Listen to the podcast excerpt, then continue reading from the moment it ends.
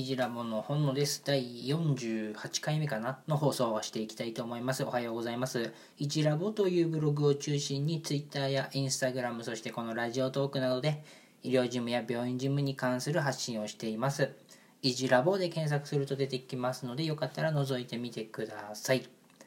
はい、新年、新年度が始まりまして、まあ、入社式とか、えーと、新人のいろいろなオリエンテーションっていうのが色、まあ、通年通り例年通りできないという中で、まあ、コロナウイルスの影響でね、あのー、今まで通りできないということで、あのー、こう話さなきゃいけないとかマスクをしなきゃいけないっていう制約があってあれこれ苦労している中、まあ、なんとか進めている本能でございます。で、えっ、ー、と、まあコロナはね、疲れちゃうし、こう気張って気を張って頑張ろう頑張ろうって思うとコロナ疲れみたいのも出てくる中で、僕たちのね、医療従事者っていうのはどこまでどうできるかっていうのは常に考えていかなきゃいけない部分ではありますが、まあ、無理をしすぎて自分が壊れちゃってもいけないしかといって気を緩みすぎてあの拡大感染拡大しちゃってもいけないと思うので、まあ、できる範囲で自粛をしつつでも経済っていうのもやっぱ止めちゃいけないしできることっていうのはどんどんやっていきいかなきゃいけないんじゃないかなと思っています。で、えーと、今日は今日のテーマは医業密集金お金に関するところで医業密集金がま年間ですごいお金になっているよっっていうところを話していきたいなと思います。医業未収金ってあんま聞かない言葉かもしれないんですけれども、まあ、未収金っていうぐらいなので結論から言うと病院に入ってくるお金が入ってこなくて未収入ってきてない状態になっているよということです。病院とかまあクリニック含めて病院というのは診療というのを行ってその対価として患者さんから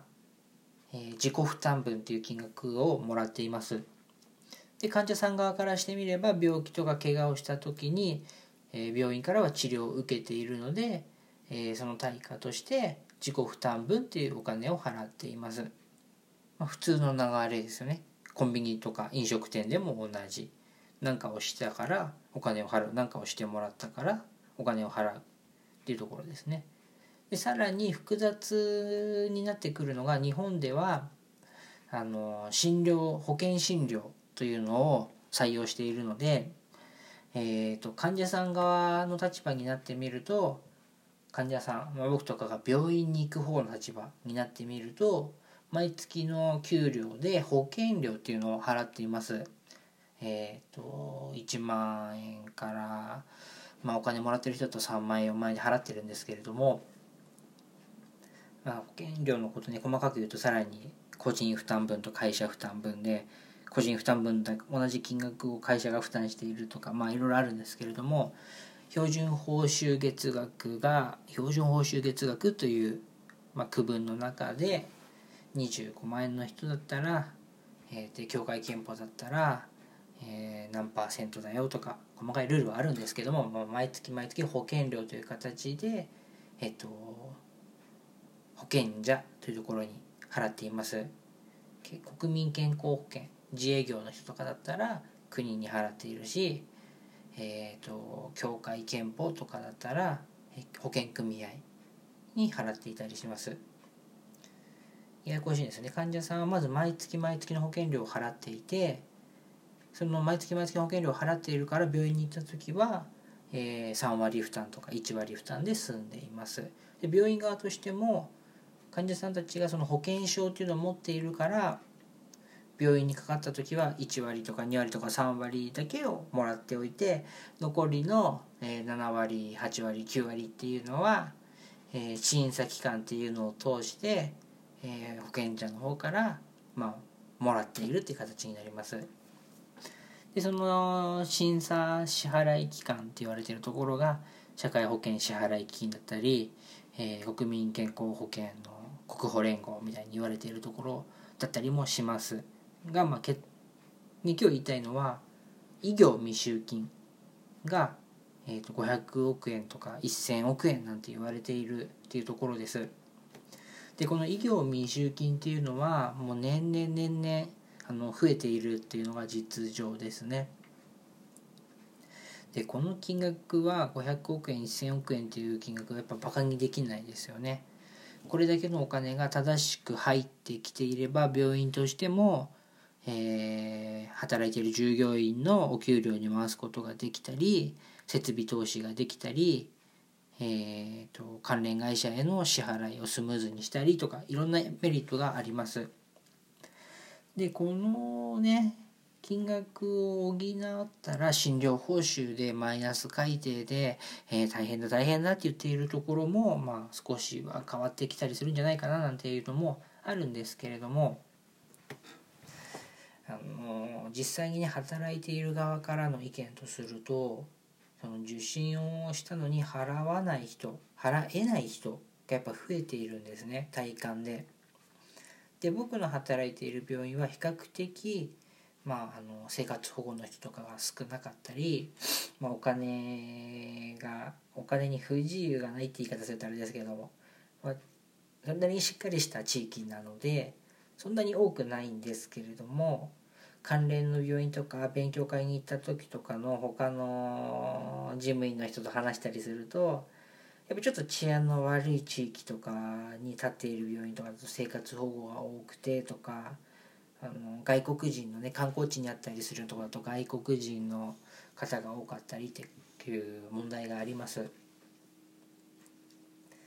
で、えーとこのね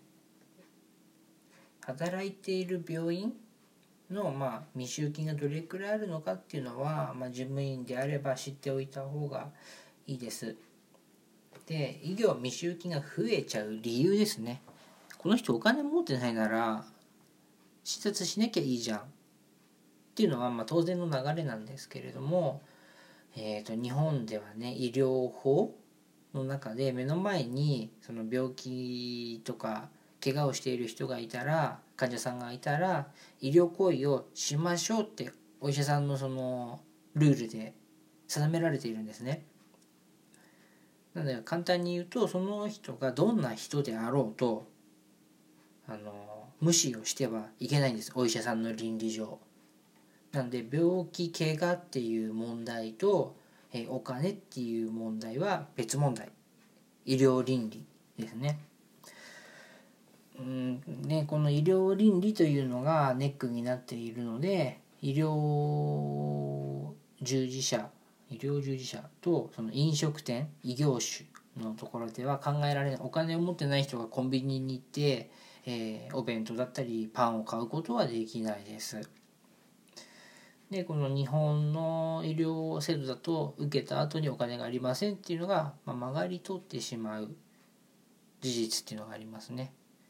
で未収金が発生しちゃう理由って結構いろいろあるんです保険証古い保険証を持ってきててそのままいなくなっちゃったりとかその後払いで後請求なのでレセプトが患者さんがその保険証をが正しいかどうかっていうのは月末に月初に10日に請求レセプトを請求した後じゃないとその保険証が使えるかどうかっていうのはわからないんですね病院側としては。つまり患者さんが持ってきた保険証を信じてね性善説もうこの人はこの保険証をちゃんと持っているんだこの時期ね今今4月の2日に収録しているんですけれども3月末で、え、退職した会社の保険証を持ってきたりする人はいるんです。でここで問題なのは悪気があっ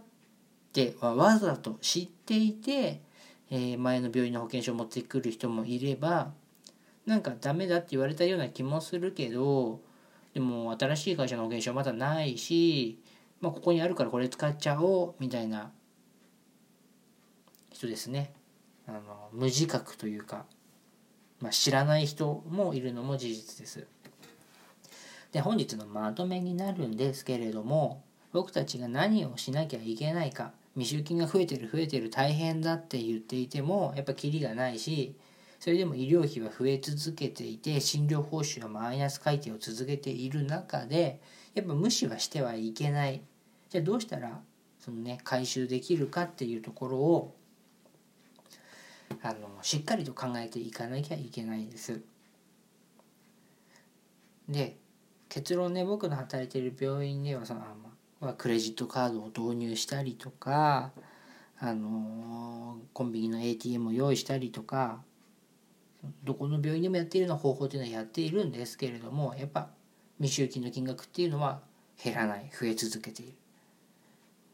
じゃあどうしたらいいかっていうところですね。それがこの間話した連帯保証人の金額のところにつながってくるかもしれないしもっとねいい方法が事前にねあの頭金をいっぱい入れてもらうとか、まあ、どんな方法があるかはそれぞれの病院で適した方法があると思うんですけれどもこのまま増えている増えている大変だ大変だって言っているだけでは解決しない問題なのでそれぞれの病院になった方法で解決できたらいいんじゃないかなと考えています。未収金を減らせるようにお互い頑張っていきましょう。それでは、いじラボの本能でした。今日は、えー、医業未収金が増えているから大変だよねっていう話になります。それではまたお会いしましょう。